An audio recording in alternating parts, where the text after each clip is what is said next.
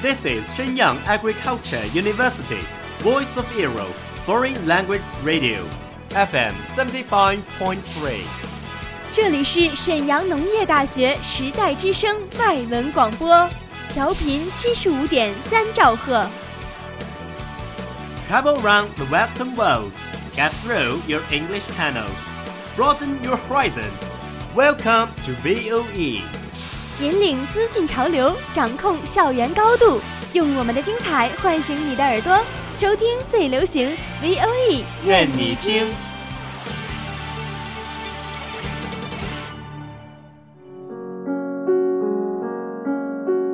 你爱飞扬与落寞于一身的徐志摩吗？Very quietly I take my leaves, quietly as I came here. Gently I flick my sleeves, not even a wisp of cloud will I bring away. 你爱用心灵写诗的泰戈尔吗？ The most distant way in the world is the love between fish and bird. One is flying at the sky, the other is looking upon into the sea. 温暖你的耳朵，也想照顾你的心灵。Bloom in Ink，与你共赏墨海繁花。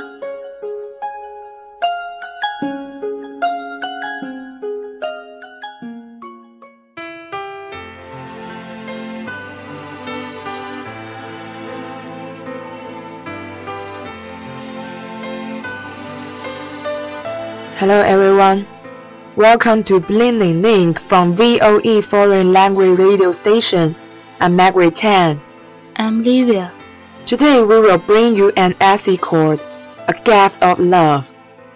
今天我们为大家带来一篇故事，故事的名字叫做《爱的礼物》。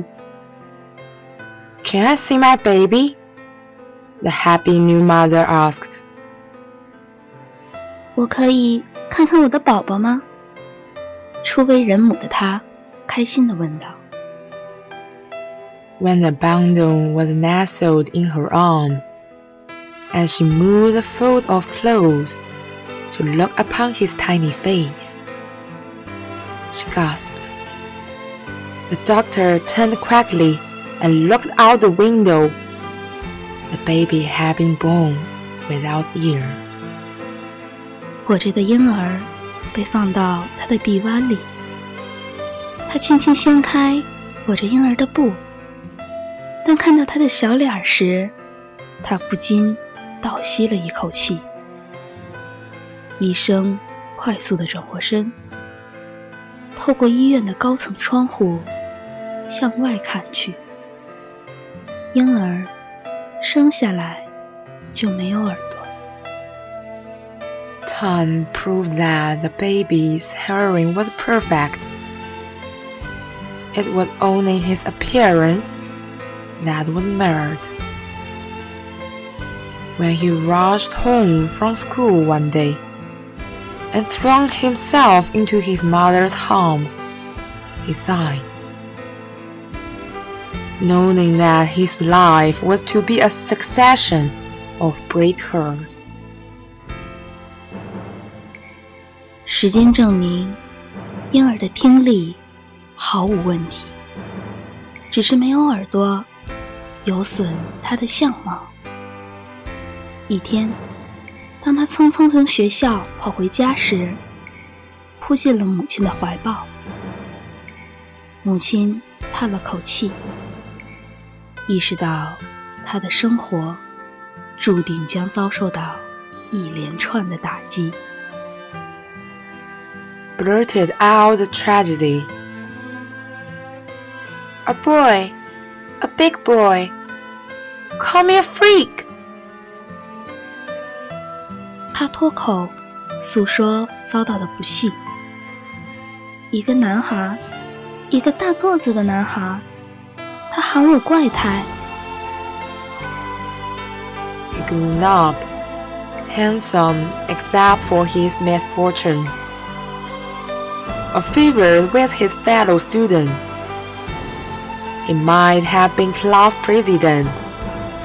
Before that, he developed a gift, a talent for literature and music. 他长大了，虽然不幸，但还算长得蛮帅，颇受同班同学的欢迎。要不是有缺陷，他很可能 当了班长。他对文学和音乐都有着极大的天赋和潜质。But you might mingle with other young boy. His mother reproved him, but felt a kindness in her heart.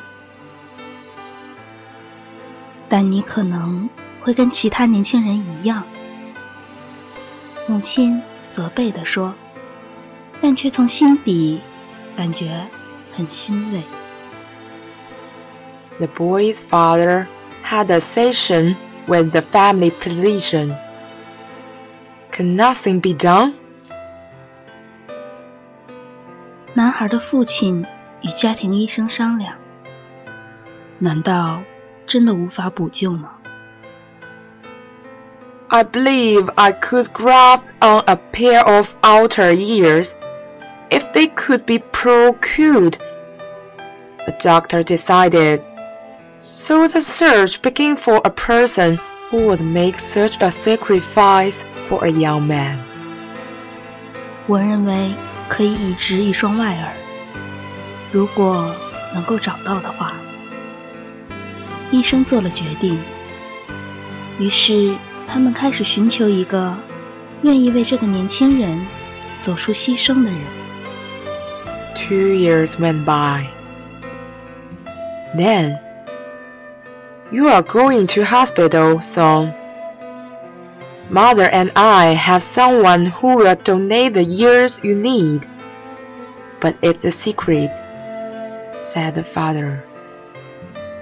两年过去了，父亲对儿子说：“孩子，你要住院了。 我和你妈妈找到了一个愿意为你捐献耳朵的人，但是对方要求保密。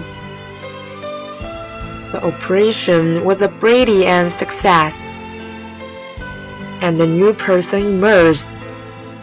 His talents blossomed into genius, and school and college became a series of triumphs. 手术 获得了巨大的成功，一个新人诞生了。他的潜力让他发展成了一个天才，在中学和大学都取得了一连串的成功。Later, he married and entered the diplomatic service. But I must know, he asked his father, who gave me the years, who gave me so much. I could never do enough for him. 后来他结婚了，进入外交行业工作。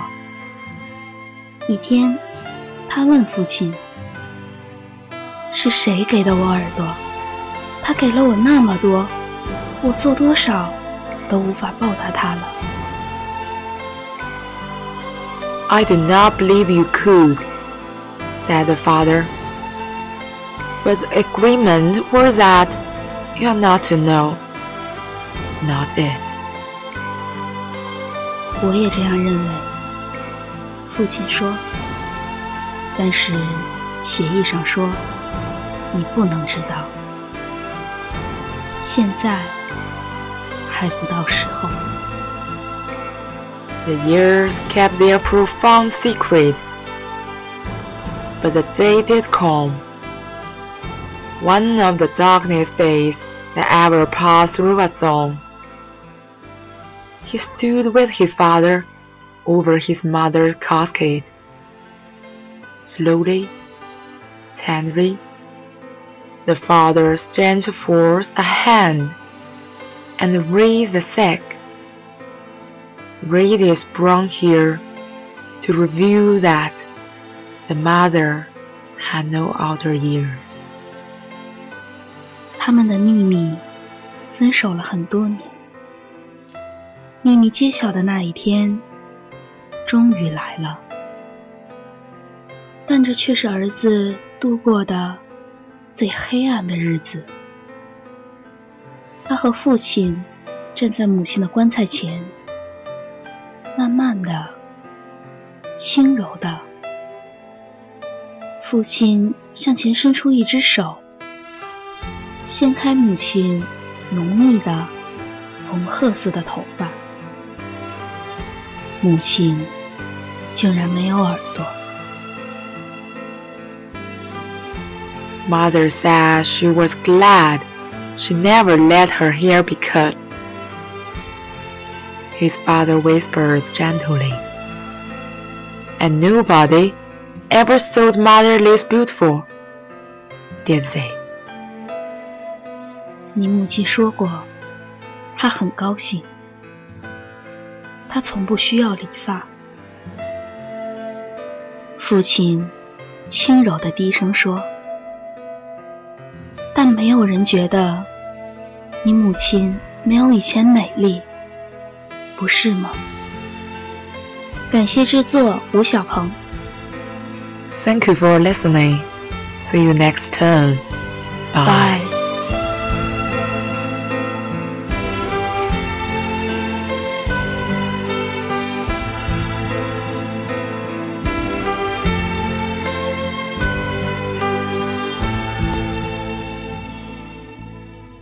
That's all of today's programs. Thank you for listening. 如果你喜欢我们的节目，您可以同时在荔枝 FM、iTunes Store Podcast 同时搜索 VOE 外文广播电台，为您呈现精彩往期节目。我们下期再见。